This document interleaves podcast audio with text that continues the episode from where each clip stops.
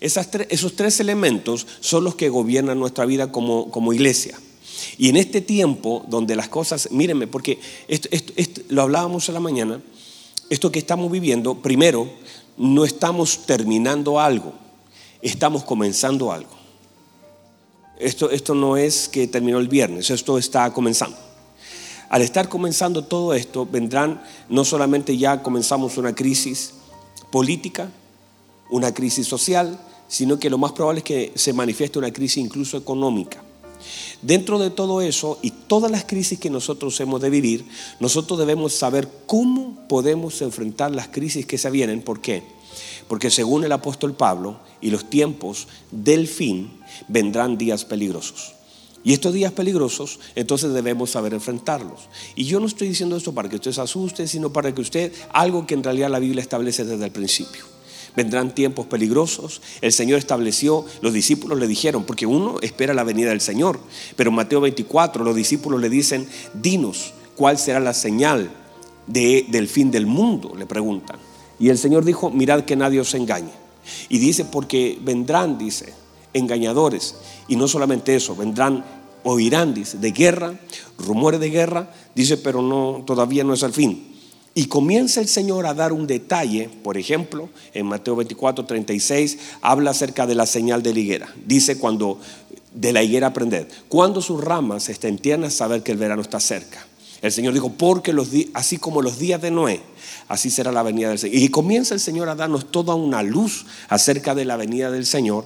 Y dice, cuando oigáis de rumores, de guerra, y mire, todo lo que aparece allí, terremotos, habrá consternación en los cielos, en la tierra, todo será sacudido, dice, erguid vuestras cabezas porque vuestra redención está cerca. Estamos en ese tiempo donde las cosas han comenzado a ser sacudidas, no en Chile, hermanos, en todo el mundo en todo el mundo. Y hay cosas que están, usted sabe, hermanos, estamos en los 70 años, ¿verdad? Ya, ya estamos pasadito, incluso 71 años de lo que fue el 14 de, mayo del, del, 48, cuando Israel se constituyó como nación otra vez. O sea, la higuera floreció. Esa higuera que fue maldecida, que se secó, volvió a florecer. Y el Señor dijo, no, cuidado, que la generación, generación 70 años, no van a pasar. Entonces entendemos que en este tiempo estamos ya en un tiempo de gracia. No sé si alguien me está entendiendo. Estamos en un tiempo de gracia y el Señor establece que ahora entonces es donde empiezan a suceder algunas cosas. Y estas cosas vienen a sacudir la tierra porque tiene que prepararse el camino para la venida del Señor. Y juntamente como se prepara el camino para la venida del Señor, también se prepara la, la plataforma para la aparición del Hijo de Iniquidad. Entonces todo eso está, está moviendo. Ahora, ¿cómo nosotros debemos enfrentar? Y el Señor nos dio en toda la escritura ciertos lineamientos de las cosas que debemos estar conscientes y claros. El Señor dijo, lámparas, aceite, no pueden faltar. Y en este tiempo, incluso la Biblia establece situaciones que han de suceder, que el, el, hijo entregará al padre, el padre entregará al hijo, habrá una división, que la madre entregará al hijo, que habrá una lucha, el hermano entregará a su hermano. Hay toda una consternación, una lucha familiar. Entonces, en medio de todo lo que estamos viviendo, la iglesia tiene que saber qué hacer. No podemos nosotros actuar en una forma equivocada, sino que tenemos que saber cómo conducirnos en este tiempo peligroso. Amén. Y saber también, por favor entienda esto, que todas estas crisis han de sacar porque toda presión sacará de nosotros lo mejor o lo peor. Sacará a Cristo o sacará la carne, pero algo va a sacar. Entonces, en este momento nosotros podemos ver cómo el mundo está en un caos y la pregunta es, ¿qué está haciendo la iglesia en sí? ¿Y cuál es nuestra tarea? Porque si nosotros nos paramos en el lugar equivocado, haremos las cosas equivocadas y si nosotros no sabemos cuál es nuestra asignación, pelearemos una batalla que no es nuestra. O estaremos haciendo algo que sí deberíamos hacer, no estaremos haciendo lo que deberíamos hacer, o estaremos lejos de la voluntad del Señor. Y qué peligroso, mis amados, es estar lejos de la voluntad del Señor. Cuando usted se aleja de la voluntad del Señor, pierde el respaldo de los cielos. Y por eso es tan importante saber qué debo hacer. Número uno, diga conmigo asignación. Vamos, diga conmigo asignación. Número dos, posición. Y número tres, autoridad. Esas son las tres cosas importantes que la iglesia debe entender en este tiempo. ¿Cuál es mi asignación? ¿A qué nos llamó el Señor? ¿Quién soy yo en Cristo? ¿Qué es lo que tengo que hacer? El apóstol Pablo le dijo, Señor, ¿quién eres? Y ahora le dijo, ¿qué quieres que haga? Fueron dos preguntas que el apóstol Pablo le hace al Señor para saber, número uno, no puedo hacer algo sin saber primero quién es Cristo. Entender que la revelación de Cristo en mi vida me hará saber ahora y pondrá todo el respaldo del cielo para el hacer. Que esa asignación es la tarea del Señor para mi vida es saber lo que tengo que hacer según el santo llamado que yo he recibido de parte de Dios. Asignación es lo que Dios quiere y espera que yo haga. Todos nosotros hemos sido llamados por el Señor. Cuando usted está aquí porque usted es un obrero del Señor. Porque el Señor comenzó a, sumar obreros. Usted es un obrero. Y a cada obrero se le da una herramienta. Ayer, por ejemplo, los jóvenes salieron a limpiar las calles, pero necesitas herramientas para limpiar. En cada, en cada lugar donde el Señor nos deposita, también nos da herramientas para ejercer un llamado. ¿Están acá todavía? Entonces nos da herramientas para ejercer un llamado. Cada uno de nosotros hemos recibido dones, hemos recibido ciertos llamados, hemos recibido ciertas cosas que el entendimiento, míreme por favor, el entendimiento es clave para poder operar en el don que el Señor nos ha dado. Y todo esto tiene que ver con la operación de la iglesia de poder edificar el cuerpo de Cristo. Entonces nosotros estamos acá con una razón. Hemos sido llamados de las tinieblas se nos llamó. Nosotros estábamos en tinieblas y se nos llamó. Nosotros no vinimos solos, a nosotros nos llamaron. Nosotros no podíamos venir, no teníamos cómo venir, pero a nosotros se nos llamó de las tinieblas a la luz admirable para que nosotros ahora anunciemos las virtudes de aquel que nos llamó de las tinieblas a la luz. O sea, debemos entonces tener una boca para anunciar las virtudes no podemos nosotros anunciar los defectos de los hombres, nosotros fuimos llamados para anunciar las virtudes de Dios. No podemos usar nuestra boca para hablar de los defectos de los hombres porque no se nos llamó para eso. Se nos llamó no para criticar a los hombres, se nos llamó para anunciar las virtudes de Dios. O sea, nuestra boca fue hecha y fue engendrada en el reino para que nuestra boca sea usada para anunciar las virtudes del Padre. No sé si hay alguien acá. Se nos llamó para qué? Para anunciar las virtudes del Padre y no para usar la boca para criticar. Si nosotros usamos mal los elementos que el Señor nos ha dado, nosotros no estamos siendo fiel al llamado del Señor. Y mire por favor que el Señor mide fidelidad. El apóstol Pablo dice, búscate a hombres fieles e idóneos porque eso es, porque el reino se establece y todo en la mano de un hombre fiel tiende a ser multiplicado. Y a un hombre fiel siempre se le ha de sumar más. La fidelidad marcará todo lo que nosotros hemos de recibir. Vamos otra vez. Nosotros, a nosotros se nos mide por fidelidad, no por cantidad. Es allí donde a veces la gente se equivoca y dice, ay pastor, yo tengo una iglesia chiquitita. No, no se mide cantidad. Eso lo hacen los hombres. Los hombres te dan un lugar cuando tú dices, tengo 10, tengo 20, tengo 30. Pero el Señor no mide cantidad, el Señor mide, no, fidelidad. El Señor mide fidelidad. Mire que el Señor le dijo, ven, venga, vamos a sacar cuentas. ¿Cuánto te di? Cinco. Y, él dice, ¿qué hiciste con los cinco? No, gané otros cinco. Ok, buen siervo y fiel. No estoy leyendo tu cantidad, estoy viendo tu fidelidad en lo que yo te di. En lo poco fuiste fiel, sobre mucho te pondré. Entra al gozo de tu Señor. Después llama a otro, le dice, buen siervo. Y cuando llama a aquel que tenía uno, ese que tenía uno, dijo, ay Señor, yo tenía miedo. Y finalmente yo escondí el talentito que me di. Y dice que acabó en tierra. ¿Qué es tierra? Hombre. Deposita los dones que el Señor le ha dado y conecta solo con hombres. ¿Qué es tierra en la escritura? Hombre, un hombre sin Dios. Y lo deposita allí. Y ahora él, él deposita todo lo que el Señor le ha dado en hombres.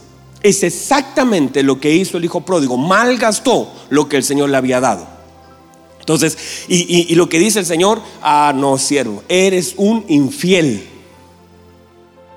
¿Por qué? Porque el Señor estaba midiendo fidelidad. ¿Qué hiciste con lo que yo te di? Tuve miedo, lo escondí. Y no puede, ¿por qué? Porque la falta de conocimiento, mire lo que él dice. Están acá todavía, ¿verdad? Yo estoy haciendo un esfuerzo el día con ustedes aquí también. Pasé la noche sin dormir. Ayer llegué de la unión, estamos todos cansados, no almorzado. Tengo hambre. Y mi consolidación parece que no me tiene nada. Pero mire, por favor, mire, por favor. El Señor dice, el, el hombre le dice, ay Señor, tuve miedo. Mire por qué. Porque conocía, diga conmigo conocimiento. Dice, porque conocía que eras un hombre severo, eres un hombre duro, eres un hombre que trata de recoger lo que no ha sembrado. Mire lo que dice. El conocimiento que él tenía hizo que él hiciera algo equivocado. El conocimiento que él tenía lo hizo hablar de forma equivocada y lo hizo actuar de forma equivocada. Míreme por favor. Dice, yo conocía que eras un hombre duro y severo que trata de recoger donde no sembraste. O sea, él está diciendo, aquí en mi cabeza tengo un conocimiento de ti y sé cómo eres tú. Ya está hablando mal y el pensar mal te hace hablar mal y te hace actuar mal. O sea, el hecho del concepto, del conocimiento que tú tengas de Dios, te hará pensar mal, te hará hablar mal y te, hará actuar mal. Este siervo que es infiel, que no conoce las virtudes del Señor, lo que hace tiene un pensamiento equivocado. Este es un hombre duro. mire, él lo que está en su mente es injusticia de Dios. No sé si están recibiendo la palabra. Él está aquí diciendo, tú eres injusto porque tú intentas recoger donde tú no trabajaste. Y ese es el pensamiento. Estoy atribuyendo que este Señor que me ha dado tanto a mí y que me dio un talento, yo lo siento injusto. Así que lo, tengo mis pensamientos. ¿Qué cosa gobierna mi, mi, mente de lo que yo conozco de Dios? ¿Qué conozco de Dios que gobierna mi mente? Porque lo que yo conozca de Dios que gobierna mi mente, gobernará mis pensamientos, gobernará mi boca y gobernará lo que hago y lo que no hago también. Y este hombre dice, ay, yo sabía que tú eras duro, que, tú eres injusto, que trata de recoger donde no sembraste, así que agarré lo que usted me dio y lo tiré en tierra, enterré, le, le puse tierra. No lo sembré, lo enterré. Y lo que dice el Señor, le dice, mira, por tu boca te juzgo. Juzgo tu vida por lo que hablas. Porque un hombre que ha recibido de Dios, lo que dice tiene peso. Porque el Señor está diciendo, lo que tú conocías de mí es nada que ver conmigo, quiere decir que este hombre no, tenía, no conocía al Señor. Y al no conocer al Señor, no sabe qué hacer con lo que el Señor le ha dado. Y hay mucha gente que por causa de no conocer al Señor, falla en lo que tiene que hacer con lo que el Señor le ha dado. Cuando tú no conoces al Señor, tú terminas haciendo las cosas mal, terminas pensando mal. mire, mire por favor, terminas pensando mal con el Señor, terminas haciendo eh, haciendo mal las cosas que el Señor te ha dado y terminas hablando mal. Y el Señor dijo, yo te voy a jugar por tu boca. ¿Por qué? Porque de toda palabra que los hombres hablen, tendrán que dar cuenta el día del juicio. Por eso uno tiene que ser un administrador de las cosas que dice. Porque si usted entiende el peso que tienen nuestras palabras, ya no hablaría cualquier cosa. Vamos otra vez. Si nosotros supiéramos el peso por causa de la autoridad, note, cualquier palabra en la boca de una autoridad toma un peso. Ah, no, no me vaya a decir que no. Hace días atrás alguien dijo guerra. Y, esa, y eso yo lo puedo decir aquí, puedo decir guerra. Usted puede decirlo en su casa. Pero por ser autoridad, la palabra equivocada en la boca de una persona puede causar un caos. Por eso, mire, no sé si me está recibiendo esto. Pero cuando el Señor le dice a sus discípulos, tengan fe. Pero la fe está conectada, debe estar conectada a la palabra. Tienen fe. Como un granito de mostaza, pero si esa fe la conectan a una palabra, le pueden decir a ese monte, quítate. ¿Y por qué? Ese monte puede obedecer porque la palabra de un hombre de fe tiene efecto en aquellas cosas que son capaces de moverse.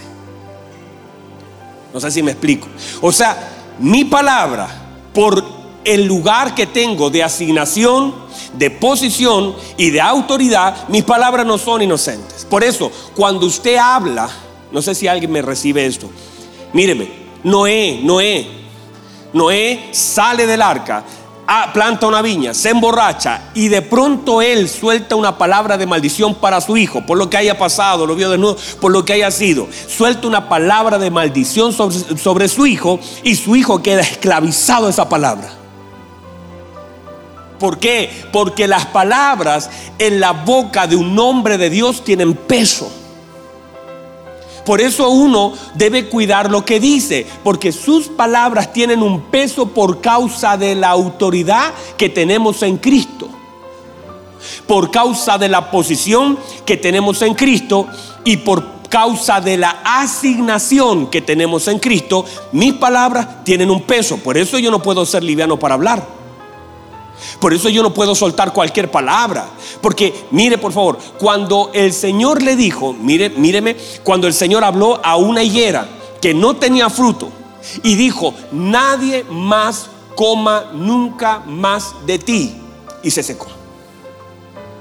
¿Por qué se secó? Por causa de la autoridad, la palabra y la asignación de Cristo. Y la higuera se secó completamente. Quiere decir que mis palabras tienen poder para secar cosas y para dar vida a cosas.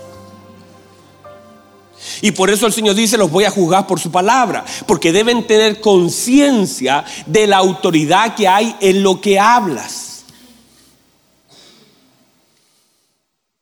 ¿Estás recibiendo?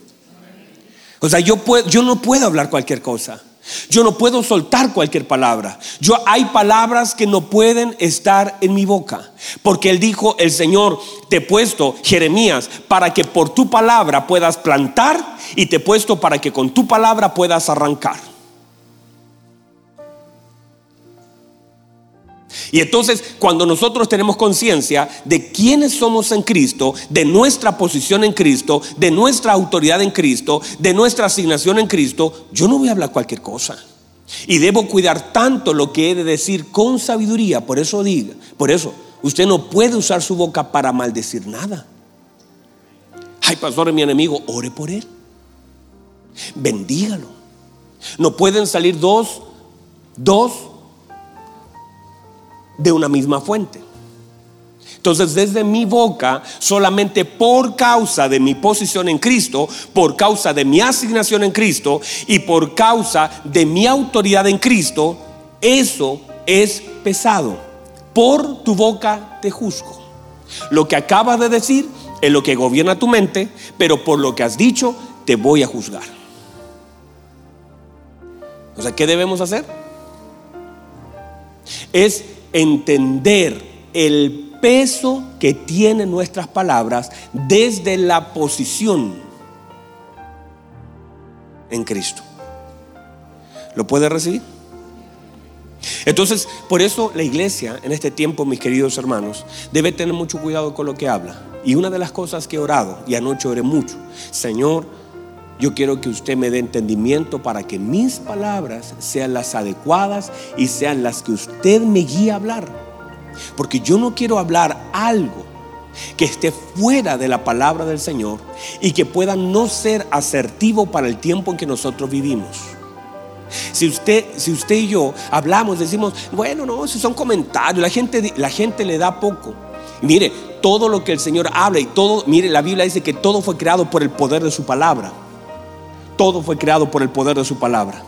Y desde el principio la palabra fue usada de una forma correcta y de una forma incorrecta. Por eso la Biblia dice, con, mire, mire qué hermoso, dice, con el corazón se cree, pero con la boca se confiesa para salvación. O sea, en tu boca puede estar la salvación de tu vida. Si en tu corazón lo crees. En la boca, en tu oración, ¿usted cree que Dios le oye cuando ora? Pregunto, ¿usted cree que Dios le oye cuando ora? ¿Ustedes creen que Dios le oye? ¿De verdad que creen? Bueno, les oye cuando oran y les oye cuando hablan. Y ambas cosas para Dios son importantes. Le oye cuando usted habla con Él, pero también le oye cuando usted habla con otra persona. Y el Señor dice, mire, si usted me niega delante de los hombres, ocupa su boca para negarme, como no es inocente su palabra, en el cielo yo lo niego delante del Padre. Porque mientras usted me está negando delante de los hombres, con su boca me está negando, ¿cómo lo negamos? Porque a veces no es que digamos no existe, sino que negamos la eficacia de la gracia de nosotros, eh, de, de Cristo en nosotros. Y cuando hablamos, hablamos mal y negamos a Cristo por causa de lo que decimos, de la forma en cómo hablamos. Usted niega cuando usted no ama a su prójimo. Usted niega cuando habla mal de alguien. Usted niega. Mire lo que dijo. Mire lo que dijo. Eh, eh, Pedro dijo, yo no lo conozco. Yo no lo conozco. Me vas a negar. Yo no lo no sé quién es, dijo. Inmediatamente. ¿Por qué? Porque las palabras tienen un peso. Yo quiero que usted se vaya con eso. Nuestras palabras tienen un peso. Y que el Señor, tanto como está atento al clamor de sus hijos, está atento a las conversaciones, está mire que tenemos un ojo que todo lo ve. Y ve lo que escribimos, y ve lo que hablamos, y ve lo que pensamos, y ve lo que sentimos. Por eso debemos nosotros tener un corazón recto delante del Señor. Y mire lo que decía el, salmista David, decía, Señor, examina mi corazón y ve si hay perversión en él. Porque llega un momento en que David decía, yo ya no sé, yo lo examino, puede ser que sí, puede ser que no, pero al final decía, Señor, examina mi corazón y vea si hay perversión en él. O sea, quiero que te metas más adentro de lo que yo puedo meterme y quiero que puedas ver mi corazón y pesar las intenciones de mi corazón. Tenemos una asignación, tenemos una posición y por causa de eso tenemos una autoridad. Y cuando nosotros nos salimos de esa autoridad, de esa asignación, y ahí lo vemos en la historia del hijo pródigo, la historia del hijo pródigo nos muestra un hijo que tiene un lugar en la casa del padre, que tiene una herencia en la casa del padre, que tiene una posición en la casa del padre, pero fuera de la casa del padre no significa nada para nadie. Un hijo que dentro de la casa del padre tiene herencia, es jefe, trabaja, sirve, tiene todo. Pero fuera de la casa del Padre no hay ningún reconocimiento de Él y a nadie le da y a todo le importa nada lo que le pasa a Él. ¿Por qué? Porque se sale del lugar de su asignación. Y cuando uno se sale del lugar de su asignación, pierde autoridad. No sé si me explico. Ya no tienes autoridad. Mire lo que él dice. En la casa de mi padre hay jornaleros, ellos tienen abundancia de pan, yo me estoy muriendo. Pero si yo soy un hijo allá, cuando yo me, me muevo de la autoridad del Padre, me muevo de la cobertura del Padre, yo pierdo todo lo que yo tenía en casa. Es lo mismo, mire, cuando, cuando Sansón fue llamado, están acá conmigo todos. Yo sé que todos están luchando ahí, hermanos. Yo estoy dando mi lucha aquí con ustedes. Algunos, algunos están, pero tremendo, atentos.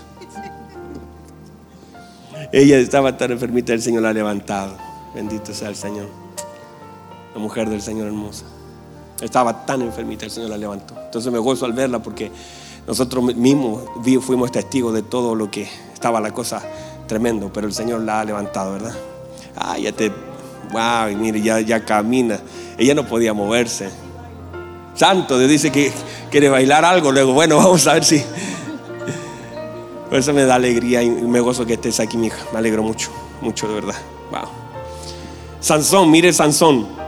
Sansón fue llamado, fue, nace de un vientre estéril.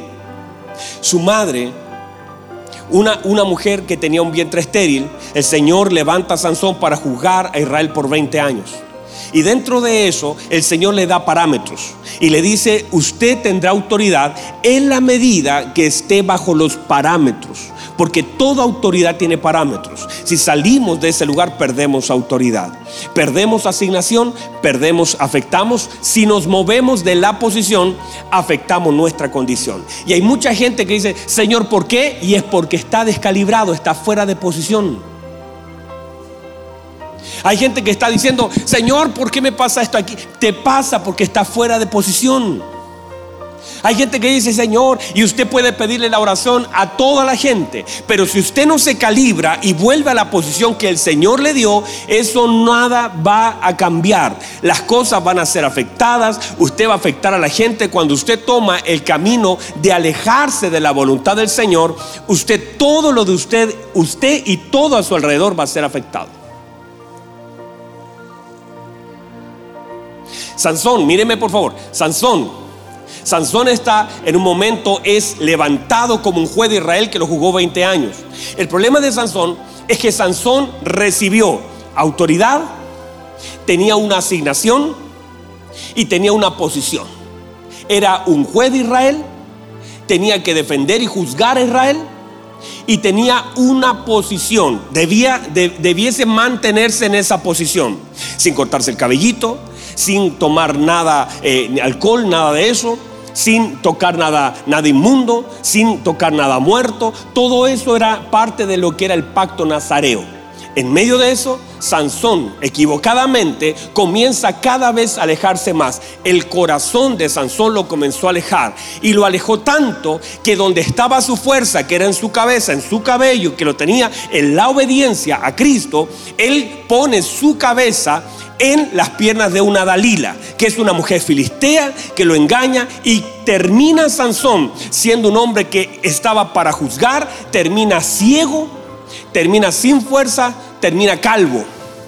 Y termina moliendo para los filisteos y la Biblia dice que los filisteos hacían burla de él. Y dice, diviértanos Sansón, porque eso que era el enemigo. Y mucha gente termina en el lugar donde Dios nunca lo quiso tener por causa de no asumir mi posición, por causa de no cumplir mi llamado, por causa de salirme, descalibrarme de donde Dios me quiere tener. Y a veces todo eso, sin darnos cuenta, nos afecta a todos nosotros. Entonces, mis amados, reciba esto, por favor. Usted y yo, por causa de Cristo, hemos sido llamados. No nos llamó un pastor. El Señor en la eternidad nos llamó. Joel dijo. Y Joel fue alcanzado. El Señor dijo Pedro. El Señor dijo Ingrid. El Señor dijo Ibis. Y el Señor nos llamó. Y nosotros acudimos porque la Biblia dice que las ovejas oyen la voz de su pastor.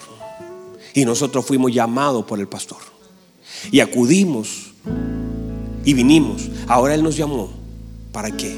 Filipenses dice, para esto fui alcanzado. Para alcanzar lo que sin Cristo jamás podía alcanzar. El apóstol Pablo entonces entiende que Él fue llamado a cumplir un propósito. Usted también. Usted no fue llamado para venir un día domingo a, a una reunión. Usted no fue llamado para que el día domingo un pastor esté media hora gritándole.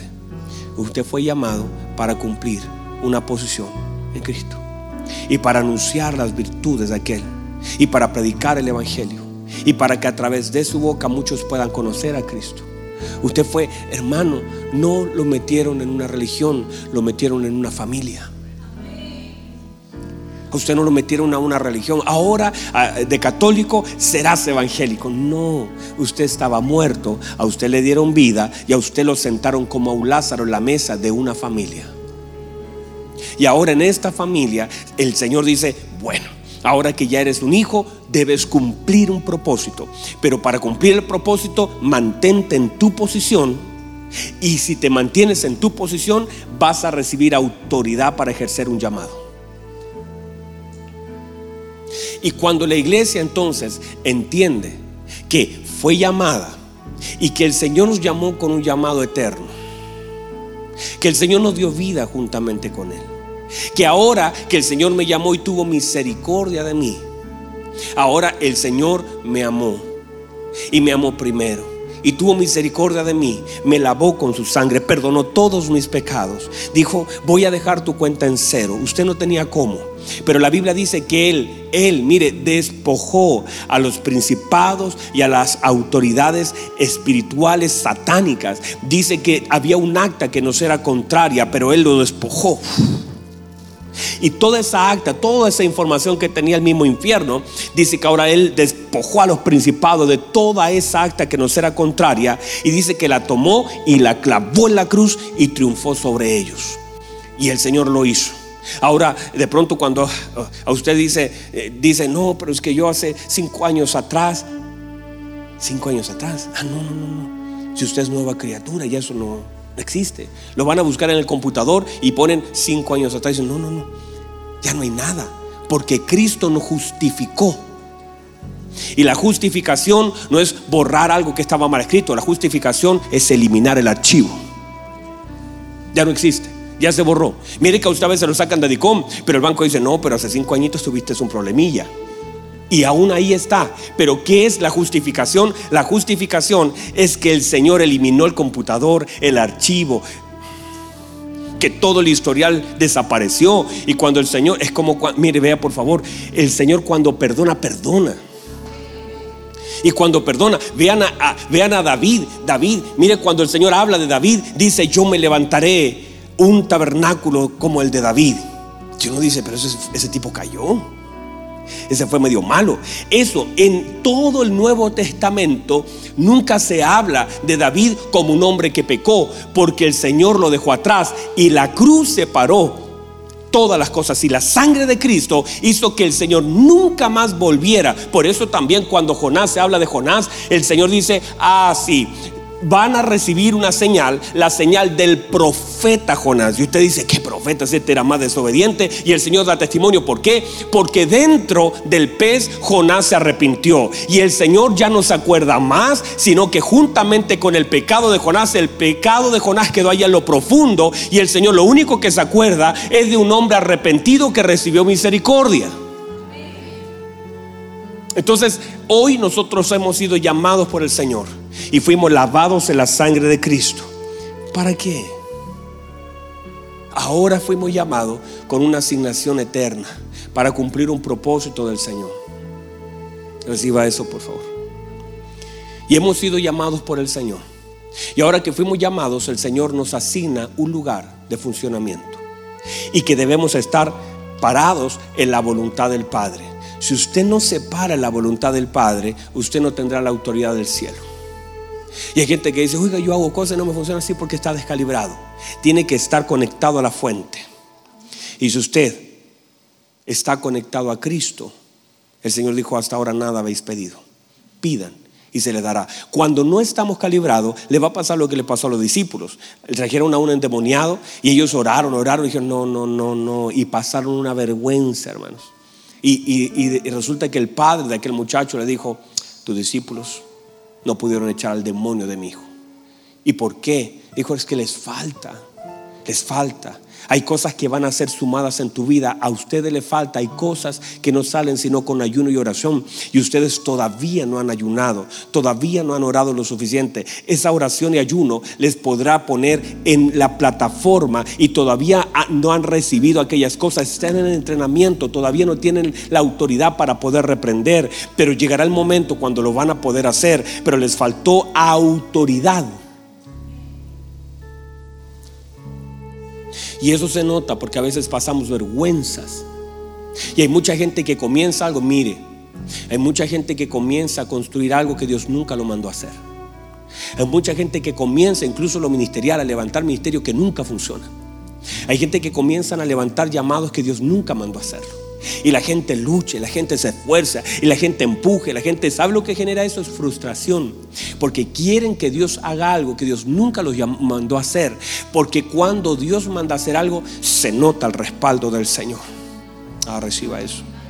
Cuando Dios manda hacer algo a la vida de un hombre, se sienta el respaldo de Dios. Y el Señor dice, voy a poner una puerta abierta delante de ti. Nadie la va a poder cerrar porque yo te estoy llamando. Y usted va cuando usted siente un llamado del Señor y el Señor lo llama, usted mete la pala en el mismo lugar donde otros hicieron un hoyo de 10 metros y usted mete la pala y le sale agua. ¿Por qué? Porque se ve el respaldo respaldo del Señor. Ah, yo le voy a decir, aquí usted está sentado en un lugar donde acá hubo una iglesia que no funcionó y estuvieron luchando por más de tres años empujando una iglesia que tuvieron que cerrar, le pusieron un candado y se fueron. Nosotros cuando llegamos acá, llegamos quizás todos temerosos, veíamos todo grande, pero pusimos un pie en este lugar. Este lugar reconoció el llamado, la presencia del Señor y la gente comenzó a llegar, comenzó a llegar y comenzó a llegar. Hicimos un servicio, se nos llenó, hicimos otro servicio, se nos llenó, hicimos un tercer servicio, se nos llenó. Vamos en el cuarto servicio. ¿Por qué? Porque hemos visto el respaldo de Dios, porque lo que Dios llama lo respalda y hay una evidencia de llamado. No estás así con los brazos abajo porque Dios no llama a alguien para matarlo, llama para usarlo, para hacer una extensión de su gloria. El Señor dijo, entren a las casas y cuando entren a una casa, decid paz, porque aquello que portan ustedes, ustedes simplemente son una extensión de lo que yo le he dado para la vida de otros. Entiéndase que ese es el respaldo de Dios. Entonces se sabe que un hombre ha sido llamado porque tiene el respaldo del cielo. Se ve, hay evidencia de eso. Hay una, hay una fuerza que cuando tú estás en tu oficio, cuando tú eres un hijo de Dios, por eso usted se debe parar en la verdad de la palabra. Usted tiene que decir, el Señor me ha llamado. Yo soy su hijo. Él es mi padre. Yo confío en Él. Lo decía en la mañana, usted no puede tener una mente, una mente gentil. Usted tiene que tener un corazón de hijo. Y la mente gentil dice, ay, ¿qué vamos a comer mañana? ¿Cómo vamos a vestirnos mañana? ¿Qué pasa si hay una crisis mañana? ¿Qué pasa si la cosa se vuelve? No importa, séquese la flor, marchítese la hierba, pero la palabra de Dios permanece para siempre. Cielo y tierra pasarán, pero su palabra permanece para siempre. Quiere decir, el Señor le dijo, no se afanen por lo que han de comer, no se afanen por lo que han de vestir, no se, no tengan una mente gentil, no esté pensando que a comer? ¿Qué va a pasar con mi hijo? ¿Qué va a pasar con mi familia? ¿Qué va a pasar con el pago del arriendo? Porque los gentiles buscan. El Señor dijo, no vayan a tener una mente gentil diciendo que hemos de comer. No se afanen ni estés en ansiosa ansiedad, dijo el Señor. No se vayan a afanar, no tengan una mente gentil que comeremos, que vestiremos. Dijo, porque eso lo buscan los gentiles. Miren, dijo el Señor, por favor, mírenme. Miren las aves del cielo Mírenlas, miren las aves del cielo. Ellas no recogen, ellas no tienen granero, pero mi Padre las alimenta. Miren los lirios del campo. Os digo que Salomón con toda su gloria no pudo vestirse y eso dura un día. En la mañana nace hermoso, al otro día muere, lo tiran al fuego. Dijo, y ustedes valen mucho más. Por eso, mi Padre sabe de qué tenéis necesidad. No se afanen, no tengan una mente gentil para pensar que hemos de vivir mañana porque todavía mi padre tiene cuervos, todavía mi padre tiene maná, todavía mi padre tiene provisión, todavía mi padre sabe, mi padre sabe cuántos cabellos tienen en la cabeza, mi padre conoce cada una de sus necesidades y ustedes valen más que los pajaritos, ustedes valen más que las aves, ustedes son hijos de Dios, tengan mentalidad de hijos.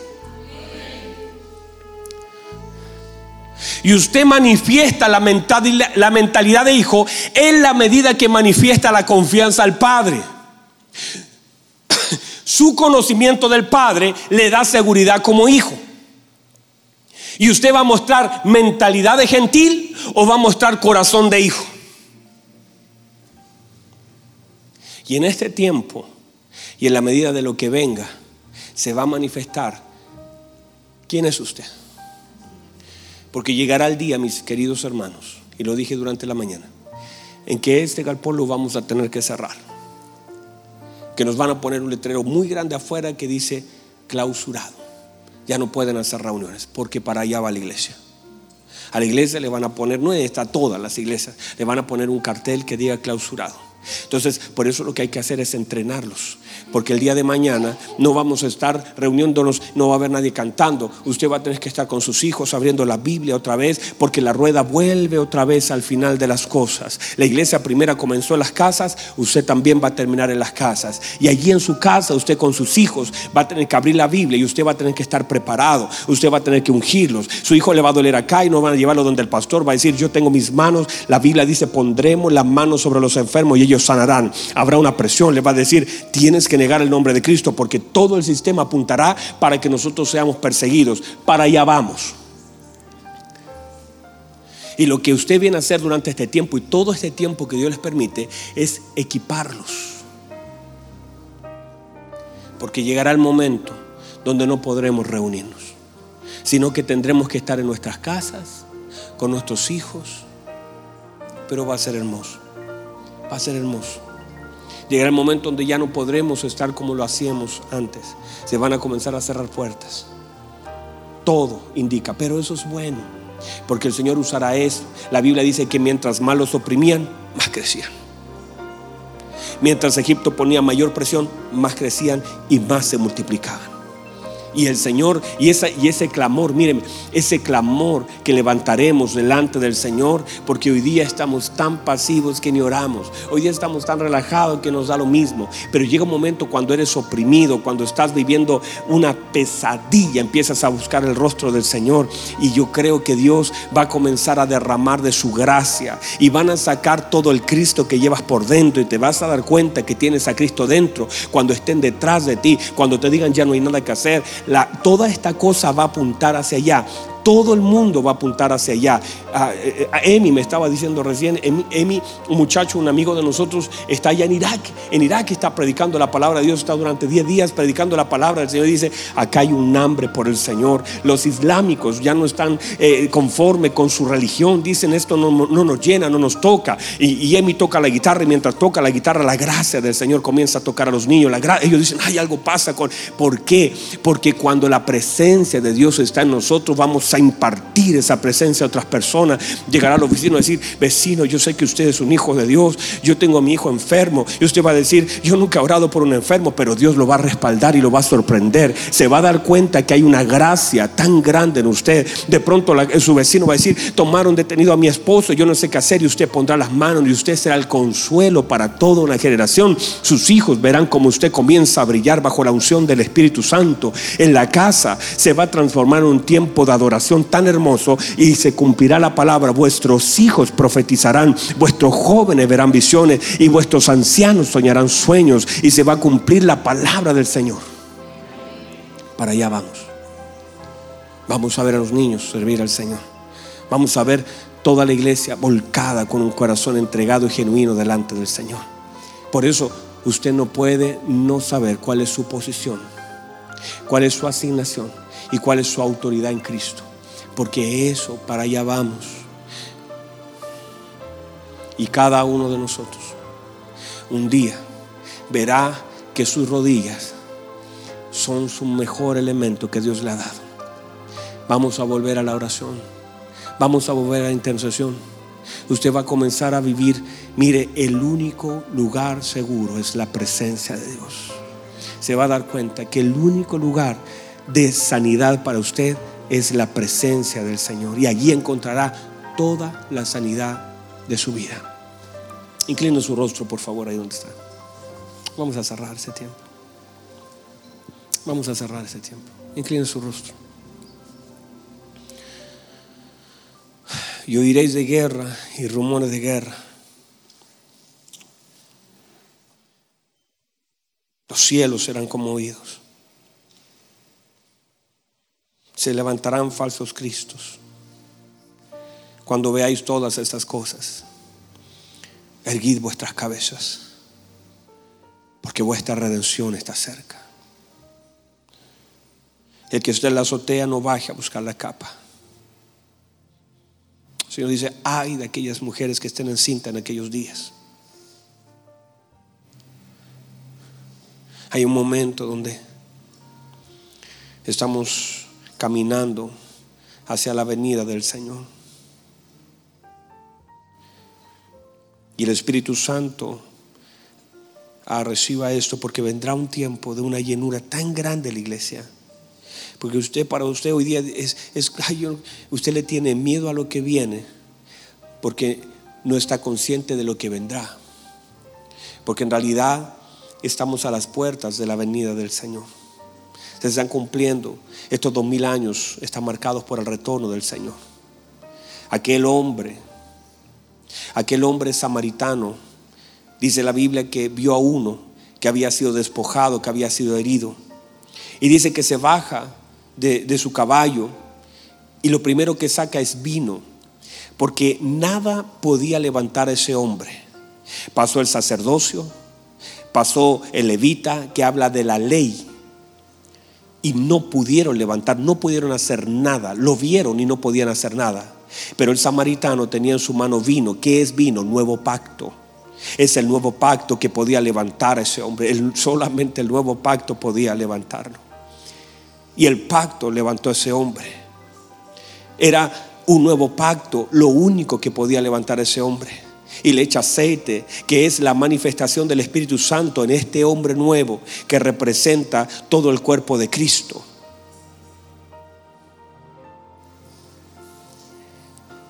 Y la Biblia dice que lo toma y lo lleva al mesón y le dice, cuídamelo durante dos días, te doy dos denarios para que lo cuides.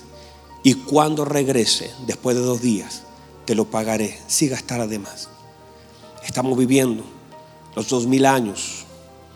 El Señor ha de venir por aquel hombre que ha sido cuidado por el Espíritu Santo durante dos mil años, que ha sido levantado por el pacto de la gracia en nuestro Señor Jesucristo en su sangre.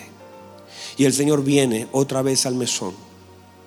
Vendrá otra vez a este mesón que representa esta tierra. Y vendrá a buscar. Y vendrá a pagar a cada uno según sea su obra. La iglesia no debe mirar con miedo lo que viene. La iglesia debiese venir, mirarlo con gozo y alegría.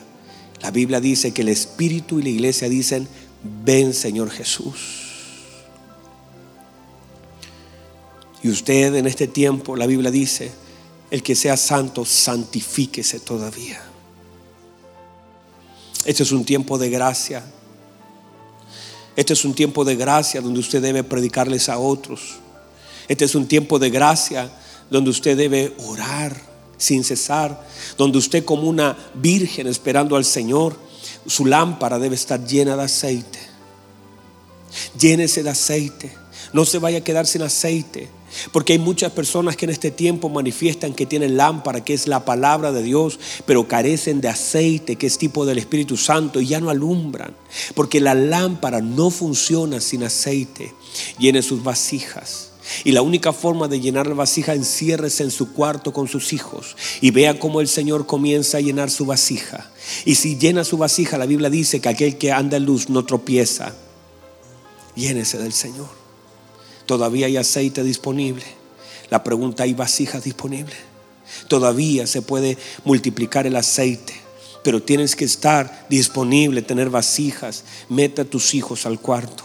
Mete a tu familia. Hay pastores que mis hijos no oran, pero si los metes en oración, ellos entran contigo. Ah, reciba eso. Mis, hijos no conocen al Señor, mi esposo no conoce al Señor, mis padres no conocen al Señor, no quieren meterse al cuarto, no importa, si entras tú los llevas a ellos. Si entras tú, cuando tú entras, tú cargas todo toda la asignación de Dios, porque entienda, asignación de Dios es todas las personas que Dios puso a tu alrededor. Asignación de Dios es toda, toda persona que Dios conectó contigo. Y muchas veces hoy vas a entrar sola a ese cuarto. Hoy vas a entrar solo a ese cuarto. Vas a decir, Señor, mira, no hay nadie a mi alrededor.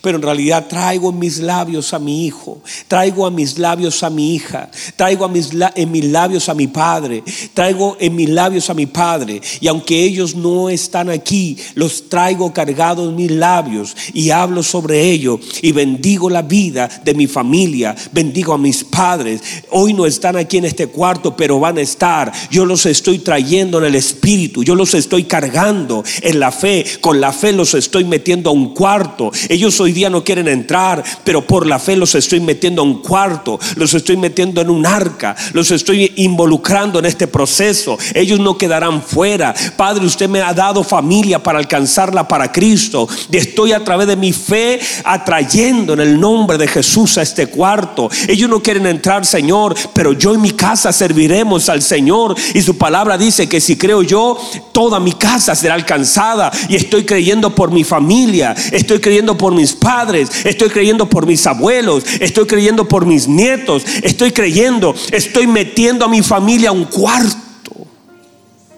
Oh, aleluya. Aleluya. Métalos allí en oración. Y el Padre, que, porque alguien tiene que orar por aquellos, ¿cómo irán si no hay quien les predique? ¿Cómo invocarán el nombre de quien no han creído? Alguien tiene que meterse al cuarto a creer por otro. Alguien tiene que meterse a creer por un Samuel. Alguien tiene que clamar por una hija que está enferma. Alguien como una sirofenicia tiene que decir, mi hija está atormentada, pero usted tiene una palabra. Alguien se tiene que meter al cuarto. Esa niña no podía, la hija de Jairo no pudo clamar, pero tenía un padre que sí podía. Oh, reciba eso. Lázaro no podía pedir nada porque se murió, pero sus hermanas mandaron a buscar a Jesús. Porque Dios ocupa la vida de aquellos que Dios asignó a nuestro alrededor para que podamos ser alcanzados por la fe de otros. Y Dios quiere alcanzar a tu familia por medio de tu fe, pero tú tienes que creer dentro del cuarto. Porque una asignación y entienda, usted tiene una asignación, usted tiene una posición y usted tiene una autoridad. Y todo lugar donde Dios nos dio asignación, nos dio una posición allí y nos dio una autoridad. Por eso Josué dijo, yo en mi casa serviremos, porque entiendo mi asignación, entiendo mi posición y entiendo la autoridad que tengo sobre mi casa. Haga lo mismo. Y él decía, santificaos hoy, porque Jehová hará maravillas mañana. Porque todo lo que hoy día santificas tú por medio de la oración, mañana lo cosechas en maravillas, en cosas que asombran a aquellos que lo ven, que, que ven y espantan a aquellos que los oyen. Padre, en el nombre poderoso de Jesús, por favor, asume un lugar. Tú eres una asignación de Dios para la casa, para tu casa, para tu familia. El hijo pródigo no podía volver sin la ayuda de la fe del Padre. El hijo pródigo estaba tan perdido, pero la fe de un padre lo alcanzó. Y el otro hijo estaba tan herido que el padre lo fue a buscar. Porque siempre en una asignación hay una autoridad. Por favor, ora desde la posición que Dios te dio, desde la autoridad que el Señor te dio, desde esa posición tú puedes llamar las cosas que no son como si fueran. Desde esa autoridad, hazlo en el nombre de Jesús. Entienda asignación, esa gente que está a tu alrededor no es casualidad. Dios la puso allí. Y alguien tiene que creer por ellos. Padre, en el nombre de Jesús. Oramos por aquellos, Señor, que no pueden clamar. Oramos por aquellos que no pueden creer Oramos por aquellos, Señor, que hoy están lejos. Oramos por aquellos, Señor, que hoy están fuera del cuarto. Pero, Señor, los metemos al cuarto a través de la oración. Y pedimos, Señor, que su luz toque sus corazones. Y pedimos en el nombre de Jesús desde nuestra posición de autoridad, entendiendo la asignación de esas personas a nuestra vida usted conectó a algunas personas con nosotros y lanzamos la palabra sobre ellos en el nombre de Jesús. Porque alguien tiene que creer por un hijo pródigo. Alguien tiene que salir a buscar a un hermano. Y Padre, en el nombre de Jesús oramos por ellos y creemos con todo el corazón que no quedarán fuera. Padre, que todo está preparado para ellos, pero usted usará nuestra fe para que ellos sean alcanzados. Desde nuestra posición, desde nuestra autoridad, oramos, Señor, y usted nos ha dado autoridad para creer. Usted nos ha dado autoridad para orar. Usted nos ha dado autoridad para, Padre, que ellos puedan ser alcanzados por el poder de su palabra. Diga la palabra y lo que está en mi casa será sanado. Diga la palabra y lo que está enfermo será sanado. Diga la palabra y lo que está agonizando tendrá que recibir vida. Porque la palabra tiene el poder de tocar la vida de la gente. Padre, en el nombre de Jesús, hoy nos tomamos de esa palabra en el nombre de Jesús y nos tomamos creyendo en nuestra asignación, en nuestra autoridad y desde nuestra posición. Padre, oramos de delante de su presencia, para que nuestra familia sea alcanzada, para que la gente que ha puesto a nuestro alrededor sea tocada por la palabra. Creo, Señor, que así es. Creo que así será, Padre. Y al día de mañana veremos los resultados de una fe inquebrantable, de una fe, Señor, que está, Señor, dirigida hacia usted, que nuestros ojos están mirando, Señor, su rostro. Padre, en el nombre de Jesús, puesto los ojos en Jesús, el autor y consumador de nuestra fe, conectamos nuestra fe a su nombre y creemos que todo lo que pidamos en el nombre de Jesús, que es el nombre por sobre todo nombre, de quien toma autoridad. Padre, hoy en el nombre de Jesús creemos que muchos serán alcanzados por la fe, por la asignación, por la autoridad, por la posición que usted nos ha dado. Y en el nombre de Jesús oramos por aquellos que no le conocen, oramos por aquellos que están lejos, oramos desde la posición.